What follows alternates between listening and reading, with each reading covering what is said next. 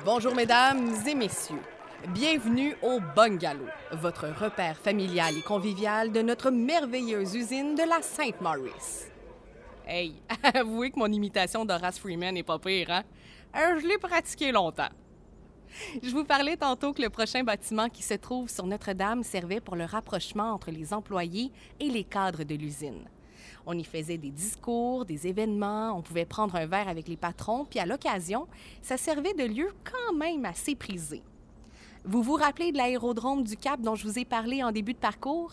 Eh bien, imaginez-vous donc au moment de son inauguration en 1928, selon le journal de Citizen, le journal d'Ottawa, le sous-ministre de la Défense du pays était présent et lorsqu'est venu le temps du souper officiel, ben c'est ici qu'on l'a reçu vous pouvez comprendre que tout le gratin politique et plus encore y était. Alouette, hein, comme on dit par chez nous. Construite vers 1920, elle a porté le surnom de bungalow pendant des années.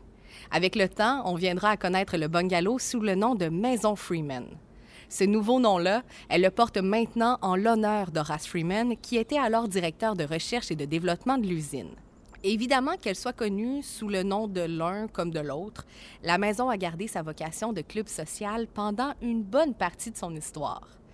Puis là, si vous vous posez la question, effectivement, la rue Freeman, que vous voyez là, c'est exactement pour les mêmes raisons. Je me sens gentille, je vous donne votre deuxième morceau de repos. c'est mérité. Bravo. La rue Freeman, c'est déjà appelée la rue des Anglais puis après la rue des Américains, puis après Terrasse Saint-Maurice. Mais on va se le dire, ça devrait être Terrasse Sainte-Maurice. Tout le quartier qui se trouve au bout de la rue était réservé aux patrons et aux employés spécialisés de l'usine, qui étaient des anglophones. On avait développé deux rues pour eux, une de chaque côté de la rue Notre-Dame. La première est ici et la deuxième, il va falloir avancer un peu plus pour être capable de traverser de l'autre côté.